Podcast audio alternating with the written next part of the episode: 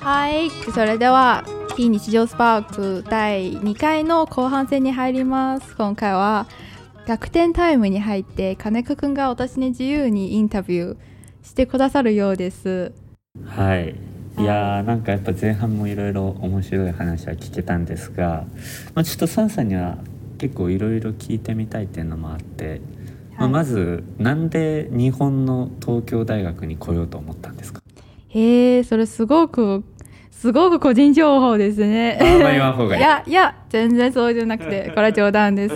はい、そうですね。なんかもうち昔は中高の時はずっとあの日本のデザインと日本の美学が好きで、最初は中学校の時はあの美大に行こうと思いました。なんかそれこそムサピとかタマピとか。でもまあそれは私立じゃん高いじゃん。あと芸術家になるのは家庭的にどうなのかともいろいろ考えていてやっぱり総合系大学の方がいいんじゃない？と言われてでもそれでもなんていうかものづくりとかあの絵を描くとことをやめられないからそれと関連性のある建築だといけんじゃない？と軽い気持ちで。そうです。だから高校1年生の時なんか自称志望学科を建築に定めててそれでいろいろリサーチし始めたんですけどなんだ建築面白いといろいろ本を読んで分かっててでその時は、まあ、日本の大学の中でいろいろ絞っていやさすがに私東大行けないじゃないと思って最初は第一希望がもう東工大だったんですけどでもあよく見たらあの東大ってあの一般入試ではないんだったらなんか私費外国人留学生っていう制度の中で小論文と面接だけで入れるんですよ。私はもうなんか数学の問題とか解くよりはもう小論文とか書くの方が得意なのでそういう謎な自信があってとりあえず一か八か受けてみようかみたいな感じで受けたらまさか受かったっていうのが、へー。そういう感じでした。なるほどね。なんかその面接とかではどういうことを聞かれる？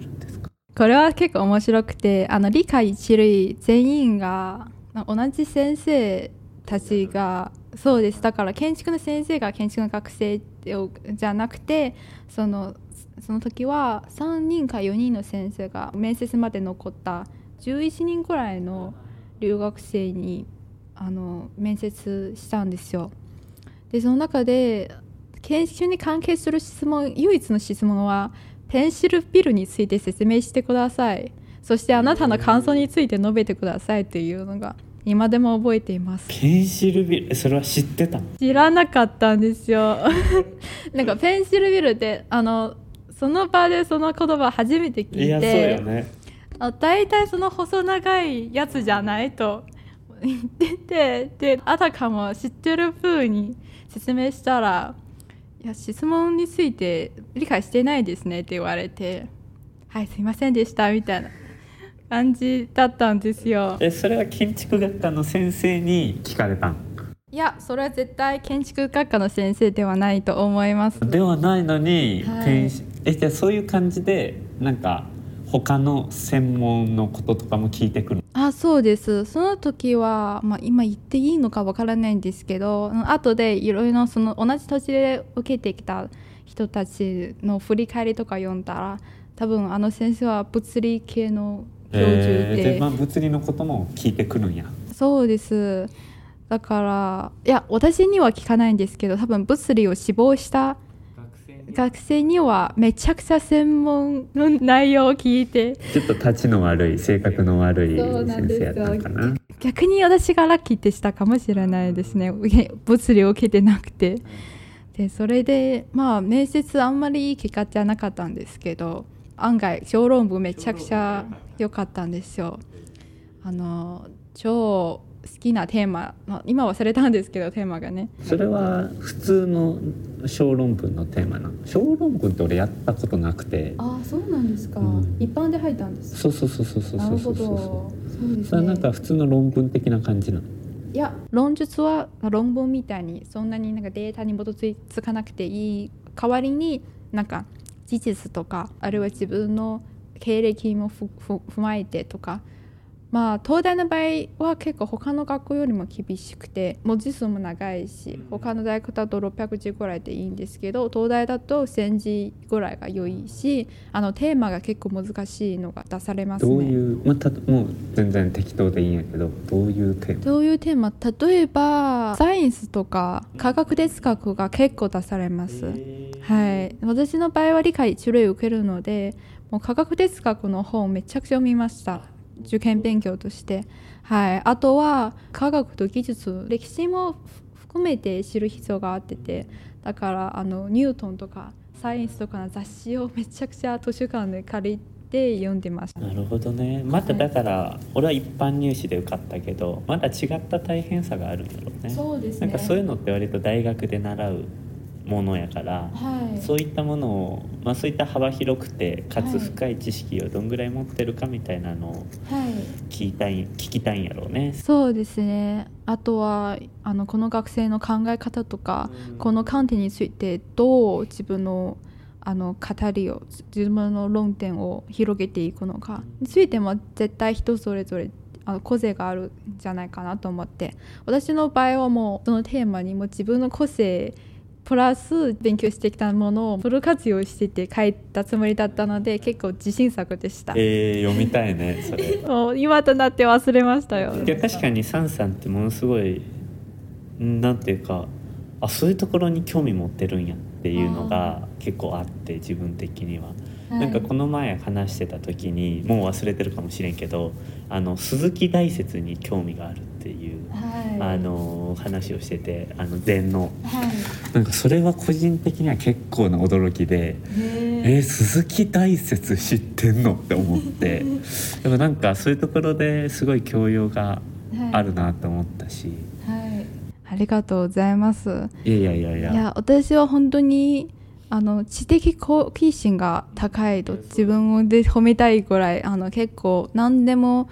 あの最初はえこれ経済とかあの政治とか哲学とは絶対興味ないでしょ。と自分が思い込んでいや読み始めたら え面白いというケースがめちゃくちゃ多くて。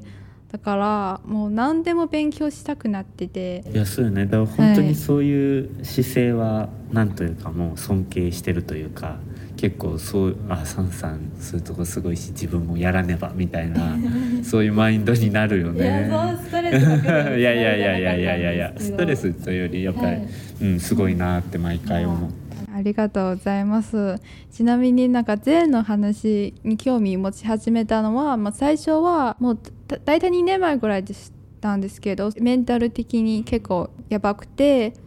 あの日本でずっと一人暮らししてきてなんか将来のこともわからないしコロナで国に帰れるかどうかわからないしいろいろ不安になっててそれであの人生のあ私なんで生きてるんだろうとかそういう問題に興味持ち始めるようになってそれで哲学を勉強して、まあ、最初は西洋哲学を勉強してきたんですけどやっぱりこうなんていうかそういうのもちょっと違うなと思ったんですよ。だから、まあ、西洋と違ってての東洋哲学の中でなんかヒントがあるんじゃないかなと思ってもう禅とか仏教とか勉強し始めてて日本のお寺の中で禅の修行とかに行ってみてそれを踏まえて自分のなんていうかいろいろ掘り下げるようになりましたね。なんか今はどういうふうに、そのなんか禅をしてどういうふうな心変わりがあったの？はい、いや実はまだ行ってないことがあってあのモロッコでヨガと出会ったんですはいはいはいはい。それで今ヨガの先生だったんですよ。えなったの？そうです。えそうなん？そうえもう資格も？そう資格取ってて。へえす。ごいね。そうです。えそんな短期間で取れるもんなん？よ取れますよ。頑張れば。へえ私の場合はもう本当に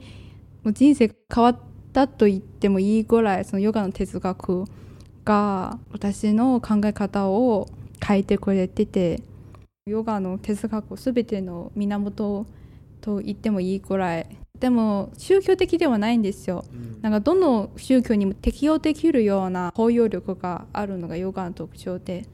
だからそうそれ包容力が私にとって大事だなと思いました。なんか自分のその全然ヨガについては知らへんねんけど、はい。その印象としては割と体を動かすはい。イメージがみんなで体を動かすみたいなイメージがあるんやけどはい。なんかそうやってるうちにそのやっぱ自分の肉体みたいなところと向き合ってるうちに自分の内面みたいなところとも向き合えるようになるっていや何も知らないと言いつつちゃんとコアの部分。そうですね。実はですねヨガが体の運動っていうではないんですよ。これはモダンヨガになんていうか悪いイメージつけられたとよく言われていてヨガって8つのあのリンブっていうようななんていうか段階があってて動きと代表してるアーサナっていうポスチャーが第3段階しかないんですよでもその後に呼吸があってそれ集中があって最後に瞑想の段階に入るんですよ。で最初のヨガの練習はただただ瞑想の練習でしかなくてひたすら座ってあの自分の内面的な世界に入るような練習だったんですけどそれだんだんいろんな座るポーズが出てきてそれから体のポーズもあの生まれてきてゆっくりした動きを通して自分の呼吸のバランスを整えながら呼吸と体を連動させることで自分の内面的な意識にもっと近づけるようだなとヨギたちが悟ってて100年前になったらあのモダンモダンヨガがアメリカとかに入ってなぜか今のような動きを重視するような形になったんですけど最初はそんな風じゃなくてやっぱ禅とかなり近い。近いんですね。まあもともとあの源が同じだから。なんか俺も高校の時からそのなんていうかテストとか受ける前にはい。その瞑想するっていう癖がついて、まあ、これはなんか当時のその数学の先生がすごい多分禅とかに詳しい先生で、なんか教えてくれてなんかそれをすごくあのやっぱコロナとかで自分の精神的にも辛かった時期は割とずっと毎毎朝毎夜毎晩やっててそれを。確かに瞑想ってすごい落ち着けるよね。なんか自分はそこまで自分の内面と向き合えたっていう感覚はないんやけどはい。瞑想で。ただすごい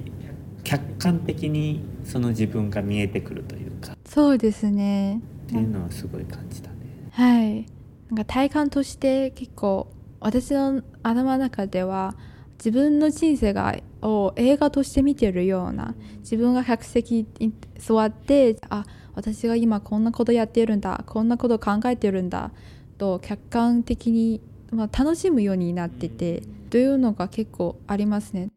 例えばあの自分が映画の主人公の気分で生きているとあどうしようみたいな時でもあのちょっと落ち着かせて呼吸を整えて映画館の席に座ってなんか冷静にあと、まあ、落ち着かせるようになってて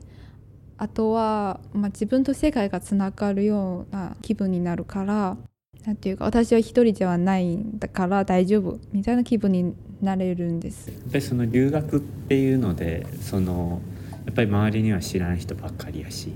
その言語もねその、中国語と日本語ってまあかなり違うし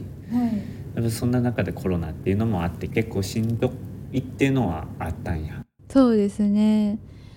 うん、まあ言語というのは私はあまり言語に壁は感じていないんですけどやっぱり文化の壁は強いんですよね。んどういう例えば？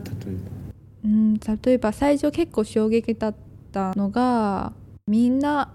あまり自分の本心を話してくれないんですね。まああんまり感情をあらわにしてないんですね日本の方々は。うーん確かにね。えーなんか中国だと私の環境は結構友達に何でもすぐ言ってくれるしなんか話せば、まあ喧嘩になることも多いんですけどみんな大体すぐまっすぐに語ってくれてて、まあ、そんなになんかコラスみんな和気あいあいみたいな感じじゃなかったんですけど不安とかはないんですね。なこの人嫌いだったらもう仕方ないよみたいな。そういうことね。だからうん。相手の感情がすごい分かりやすかったのに、はい。日本に来るとこいつ何思ってんねやろみたいになるっていうね。そうです。日本に入ってなみんな親切だな。本当にみんな優しいですけど、まあ、これ観光客としてはたのあの日本人みんな優しいのはいいんですけど実際に住んでいたら結構やっぱり人間関係の中で不安になることも多いんですよね。日本の方々と関わっていけたらいいのか分からなくなった時期があって。なんていうか私は、まあ、自分の感情全部隠すことができなくてすぐ出しちゃうんですけどそれはなんか人を傷つけちゃうんじゃないかなと思う時時が多くてあでも友達みんなあ全然大丈夫ですよ。みんな酸素のこと大好きだから問題ないんです。と言ってくれても不安なんですよ。本当は傷ついてるんじゃないかな。本当は言っちゃいけないんじゃないですか。とか。だからまあ逃げたのもあるんですね。やけど俺もねそのもともと俺は奈良県出身で、はい。もっと西の東京じゃないところ出身やねんけど大阪はいにかなり近いところで出身やねんけど大阪の方やともう本当に人にズバズバ言うのよ。ああ確かに。うん。そういうイメージあります。そうもうきなんていうかうざとか思ったらもううざいとかう、ん。ほんま頭悪いなとかなんかもう思ってることを言うしなんか向こうだと割とそれがあの友達やから言うみたいな感じになっててそのはい。いじるっていうあれやねんけど、まあ、それがもちろん嫌っていう場合もあるんだけどそのお互いに本音で語ってけなし合うからこそすごいそれが笑いにもつながって。そうですね。うん、楽しいっていう文化があってで俺がその東京に来た時にどう立ち居振る舞いをしていいかっていうのが やっぱ分からなくなった時期があっていやーそうですでそれが多分本当に今年のだから4月とかうんその本当に建築学科でいろんな人と関わる中でうんその別に俺は何にもそのけけなそうとも思ってないし他人のことを下げようとも思ってないけどなんか関西のノリではい。そういうふうに言っちゃうみたいな。うんでなんかあもうこれもしかしたら相手傷ついてるかもしれんなっていう思う時が何度かあってはい。なんかそこからすごい自分の話す言葉とかその良かったかなみたいなうん。のを割と毎回考えたりする癖はつくようになったねはい。王冠しかないです。ああやっぱそうよね。だから多分別にむちゃくちゃ一緒ってわけじゃないやろうけど、うん。まあ、もっと多分文化的なうん違いは大きいと思うけど、はい。なんかそういうのでうんしそういうの一つとってもやっぱりしんどくなる時はあるよね。そうですね。あと自分の場合なんかアクセントが絶対合ってて、なんかもう結構今ペラペラ喋れるようになったんですけど日本語が。あでもやっぱりこうなまってるところがあってしかもそれはどの地方でもなく外国からっていうのがあってそれがなんていうか初対面の人に「出身はどこですか?」って聞かれると「な中国です」って言って「え日本語上手ですね」と毎回同じようなパターンなんですけどそれがちょっと複雑な気持ちになるんですよね。ななんんていうか。かその、うん。自分に鉛があるからこうやって聞かれるんだろうなって思っちゃうってこと、そうですね。だから私がずっとなんていうか頑張って日本語を精進してて、まあ、アクセントも頑張ってなくすように頑張ってきたんですけどやっぱり私は自分でしかなれないんですねと気づいたんですよ私自身は、まあ、こういう鉛を持っていてこういう性格を持ってだこういうのがサンさんだからあの自分は受け入れるようになったんですよ今は。だから、まあ、こうやって素直に金子君にこういう喋るし、このポッドキャスト今晩アップロードするし この世にさらすんですけどなんていうか私があの外国っていうあのタグというそういうアイデンティフィケーションを持つのは仕方ないんだからこういう制限を楽しむ？というそれこそそういう立場だからこそ聞けることがあるんじゃないかなとさっきのダイバーシティの話にもつながったなと思いました。ううんなるほどね。いやけどやっぱりそれは今後変わっていくべきというか、うん。なんか、まあ、これ本当に最近ずっと思ってることやけどうん。なんか今は国家の枠組みとかよりもやっぱ個人の重要性がすごい増してる時代やなっていうふうに思っててはいはい。別にその人がどんな性別であってもいいしどんな思想であってもいいしうん。どんな国出身であってもいいしけどなんかその人がその人であることの大切さみたいなのははい。もっと強調されていくべきかなと。だからなんですようん、だからなんかそう俺らはそのなんていうか出身どこなんとか、うん。日本人同士でも聞くし、うん。この人なまってるなって思ったらで俺もよく「あお前関西やろ」とか、そうそうそうそうそういう会話があって別にそれが嫌って思う人もいいれば多分思わない人もいて。はい。いやなんかもっとその人自身につについてちゃんと聞いてあげるとか、うん。まあそういうのが今後は大事になってくるんやろうなと。そうですね。すごいおっしゃってることが素晴らしいなと思っていてあの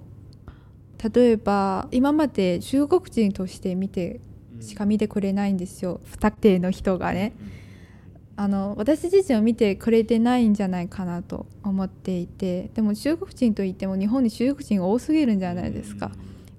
そんなに一括りで「あ中国人だから君餃子が好きじゃない」と言われると「いや全然そうでもないんですけど」と言っちゃうんですけどもう超普通な会話だからこれ、まあ、マシになっていいのかみたいなとなっててだからもういろいろ溜まってきたんですけど。なるほどね、はい。だからやっぱりそういうところは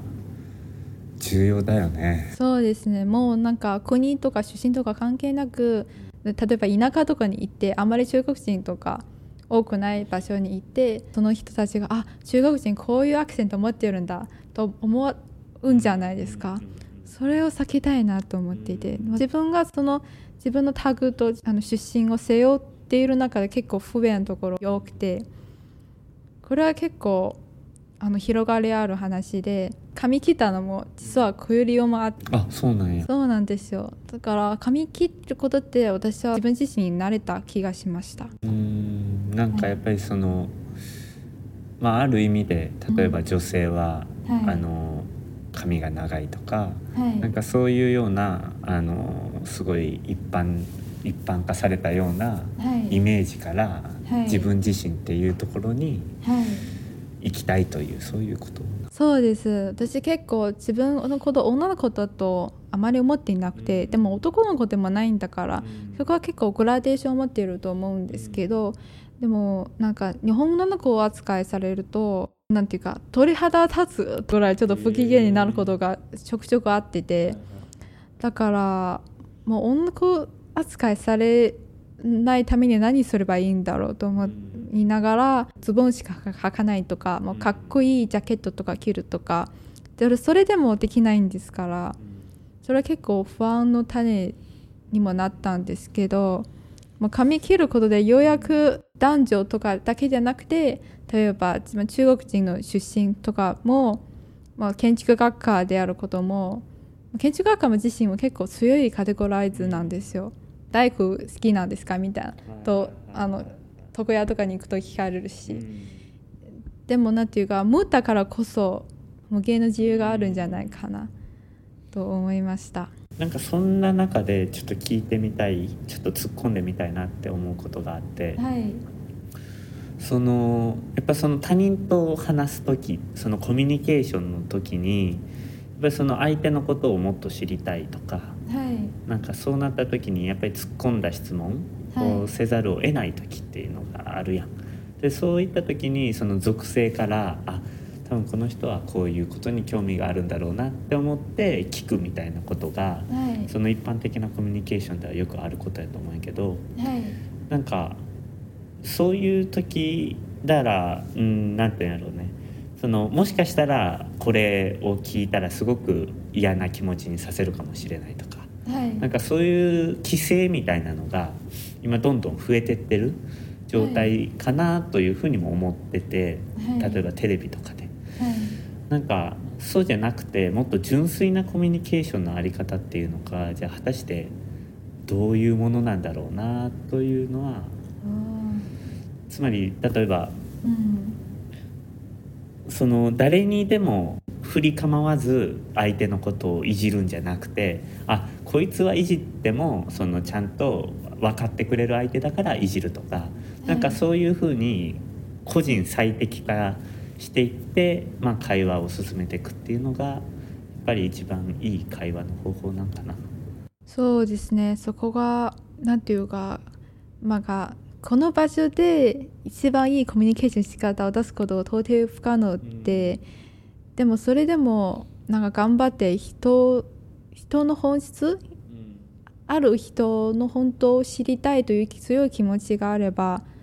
なんていうかそれは伝わると思いますねコミュニケーションの中で。本当は全然興味ないただのなんていうか世間話だけしたいんだったらその人の聞き方からわかると思いますね。いや、え、君餃子好きでしょ？みたいなと聞かれるし、いや、好きじゃないですと。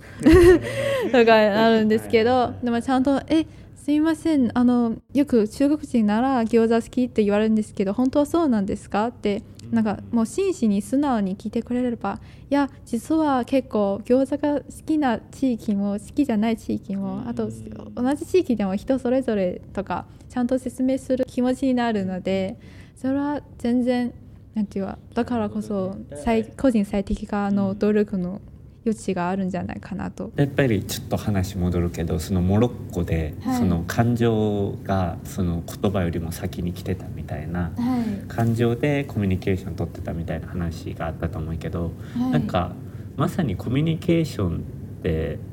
多分その感情が一番重要になってくるんかもね。なんか今話して思ったけど。はい。うんでそう考えるとその日本人のあまり感情を表に出さないっていうのが まあどうかというのは確かに。そうですね。その部分がちょっとね結構東京から逃げたい時もあった、まあ、それでモロッコにいたんですけど。あそうなんや。はい。でも最近なんていうか自分のありのままの姿を出すようになっててななんかめっちゃ仲のいい友達にも「いや最近素直になったね」って言われるようになってそれで結構嬉しいしこれでなんか日本の友達とももっと深い交流ができるようになったんですけどやっぱりこうみんな何十年間このような社会環境の中で自分の感情を隠すことになんていうか慣れてきたからそれはなんていうか私一人で変えられないことだし要求する立場でもないからあのなんていうかやっぱりういうのはありました。んいやそんなことないと思うけどね。いやいやあのその俺がやってるダイバーシー東京っていう団体で、はいあのまあそのなぜ始めたかとかっていうのはまあいろいろあるんだけどやっぱりその自分じゃこうはなれないなとかまあそのいろいろ悩んでる若者に、はいそのいろんな人からの意見をその届けたいっていうのが一番にはあってで、はいその最後に絶対どの人にも聞いてる質問があるんやけどそのやっぱり自分と他人を比較して、はいその才能がないように思っちゃったりそのやりたいことがわからんくてもう何にも手がつけないっていうことが割とみんなそういう状態になったことが一度か二度はあるんじゃないかなっていうふうに思ってて。はいはい。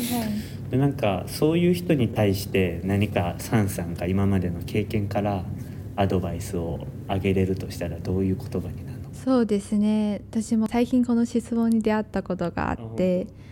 今の私が今のこの状態で出したい言葉は何者になるかじゃなくてもう何者にならなくていいんですよもう何者にならないなれないからこそ無限の可能性がある。それで今の自分の気持ちに素直に従っていけば必ず自分自身になれる。自分自身になれることこそが一番重要なことだと思っていて自分は自分しかなれないですからね。なるほどね。はいやーそういうことですねありがとうございます。という感じでちょっと逆転タイムを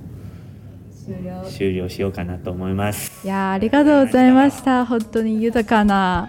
いろいろ深深い話できてよかったんです。いや楽しかったマジで。あんまりこういうの質問を同級生とかにしたことがないから。そうですね。そんあまりチャンスないですね、本当にありがと。ういやありがとうございました。いやいや。ではでは初回のゲスト会終了させていただきたいなと思います。ではまた来週。はい